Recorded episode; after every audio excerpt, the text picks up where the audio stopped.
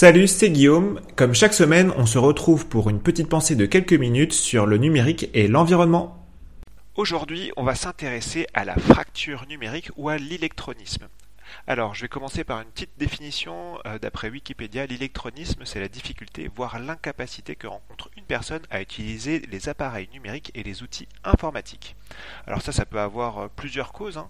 Euh, il peut y avoir des gens qui sont en situation d'électronisme parce qu'ils se désintéressent complètement des outils numériques, ou parce qu'ils n'ont pas les moyens d'acheter un équipement, ou tout simplement parce qu'ils ne savent pas les utiliser, voire qu'ils ont un handicap qui nuit complètement à l'usage.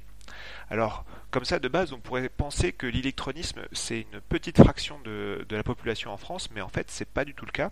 Il y a une étude en 2019 qui est sortie par euh, l'INSEE, qui nous dit qu'il euh, y a quand même 15% de la population qui n'utilise pas Internet et que sur les gens qui utilisent Internet, il y a 2% qui manquent de l'ensemble des compétences de base informatiques. Donc ça, c'est les deux catégories qui font qu'on rentre dans l'électronisme. Donc euh, quand on additionne les deux, ça fait quand même une personne sur six, une personne sur six. Et c'est pas tout, parce que euh, à ça s'ajoutent aussi les personnes qui à qui manque au moins une des compétences informatiques. Et là, on monte à un tiers de la population. Donc dans l'ensemble, c'est près, pas, tout à fait la moitié, mais près de la moitié de la population qui, peut être en difficulté sur l'usage des outils numériques.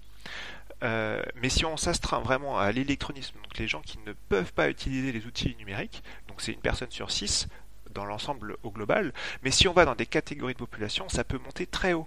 Donc notamment pour les personnes non diplômées, 44%. Donc les personnes qui ont, qui ont, qui ont reçu aucun diplôme, euh, pas le bac, pas de... Voilà.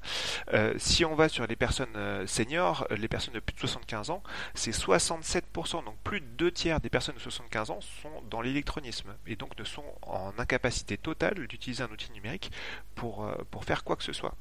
Donc ça, ça veut dire, c'est que quand on, créer un service, même si on, veut s'appuyer sur des outils numériques, il faut toujours, toujours penser à une alternative parce qu'il y a une partie non négligeable de la population, même en France, qui n'est pas capable d'utiliser les outils numériques ou qui ne veut pas les utiliser.